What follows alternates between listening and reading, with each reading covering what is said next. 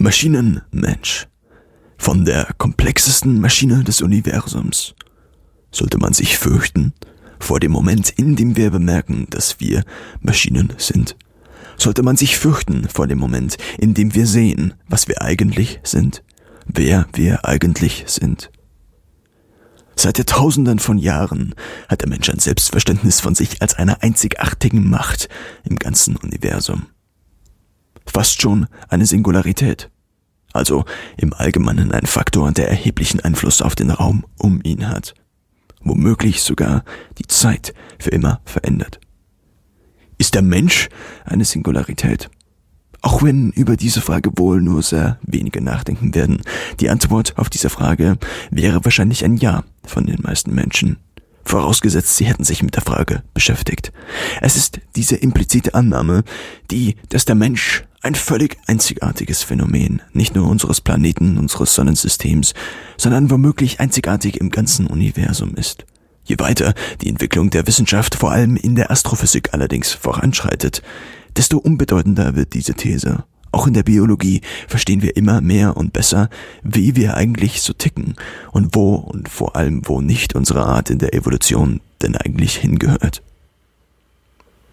Der Alleinherrscher Mensch bekommt vielleicht schon bald nach dem Thron trachtende Verwandte, namentlich die möglicherweise irgendwann entdeckten anderen Lebensformen weit draußen im finsteren Universum. Oder von uns, von uns selbst geschaffene. Und was macht der Mensch dann, wenn ihm auch diese Idee genommen wird? Er erfindet eine neue, eine neue Rechtfertigung, warum wir denn anders sind als alle anderen. Aber brauchen wir diese Rechtfertigung? Ist sie berechtigt? Und wenn ja, wozu berechtigt sie denn überhaupt? Der Mensch ist im Ökosystem Erde vor allem eins. Ein lästiger Parasit. Vielleicht ein Faktor, der für immer alles verändern wird. Vielleicht schon hat. Und vielleicht auch nicht. In geologischen, in geologischen Zeiträumen existieren wir als Spezies gerade mal die eine oder andere Nanosekunde. Und je weiter die Entwicklung der Wissenschaft fortschreitet, desto mehr verstehen wir. Verstehen wir, welchen Platz wir nicht haben. Sollten wir uns fürchten vor der Evolution, die uns vielleicht bald als Hirngespinst ihrer selbst zunichte macht, zurück in den Boden stampft, aus dem wir der Bibel zufolge alle gemacht sind? Uns ein Überleben als Spezies verweigert wird, weil wir uns durch Überpopulation selbst vernichten werden, weil wir die Antibiotika, die wir besitzen, so missbrauchen, dass sie bald nicht mehr wirken, weil die Erde, weil wir die Erde so behandeln, als bekämen wir jedes Jahr eine neue zum Geburtstag wird uns der Transhumanismus versagt, weil, obwohl doch so schlau, so intelligent wie den Ast, auf dem wir stehen, munter und fröhlich absägen, als würden wir die Folgen unseres bevorstehenden tiefen Falles zurück ins Nichts nicht vorhersehen können. Sollten wir uns fürchten vor der Intelligenz in uns, um uns und bald überall, vor den Gefahren, die wir schaffen, vor dem Intellekt, der uns als Spezies verwehrt blieb, aber den wir als Spezies bald erschaffen werden und vielleicht sogar schon erschaffen haben. Die Singularität hat eine technologische Bedeutungsebene und hier bedeutet sie die Ankunft der ersten künstlichen Intelligenz. Sie wird größer sein als alles andere. Und nein, nur weil die Kaffeemaschine sich merken kann, wann man welchen Kaffee herunterlässt, ist sie noch lange nicht intelligent.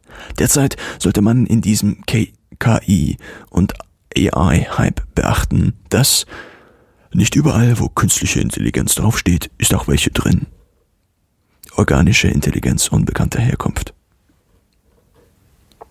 Wie genau behandeln wir eigentlich Ameisen oder Lebewesen jedweder Art, die ein Kriterium erfüllen? Ungleich Mensch. Naja, nicht allzu gut. Ameisen zertreten wir gerne mal. Fliegen erschlagen wir an der Wand. Der Mäuseverbrauch der Wissenschaft ist ebenfalls relativ hoch.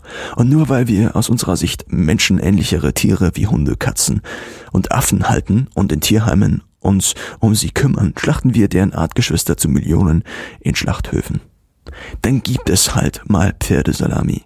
Dem gewieften Beobachter mag auffallen, dass man hier eine Analogie im Verhalten einer mutmaßlich intelligenteren Art gegenüber allem anderen, weniger intelligenteren Arten ziehen könnte. In kurz, verhält sich die künstliche Intelligenz menschlich, steht es nicht allzu gut um die Zukunft unserer Art. Witzigerweise hat das Wort menschlich immer genau die Bedeutung, die gerade am besten passt. Zerstören wir unsere Erde, als gäb's eine neue jedes Jahr, sind wir halt menschlich. Und wenn es darum geht, worin man sich vom Tier unterscheidet und demnach auch Verhaltensregeln beziehungsweise den Umgang mit anderen intelligenten Lebens, Lebewesen ableiten würde, dann bedeutet menschlich, dass wir, ja wir, einzigartig sind, uns die Erde zu eigen machen können, uns untertan, wie ein Konglomerat aus Schreiberlingen schon vor Jahrtausenden so schön formulierte. Modellieren wir die AI also nach uns, dann sollten wir uns fürchten vor einer Maschine, einer besseren Maschine, als wir es sind, vielleicht sogar einer mit mehr Menschlichkeit.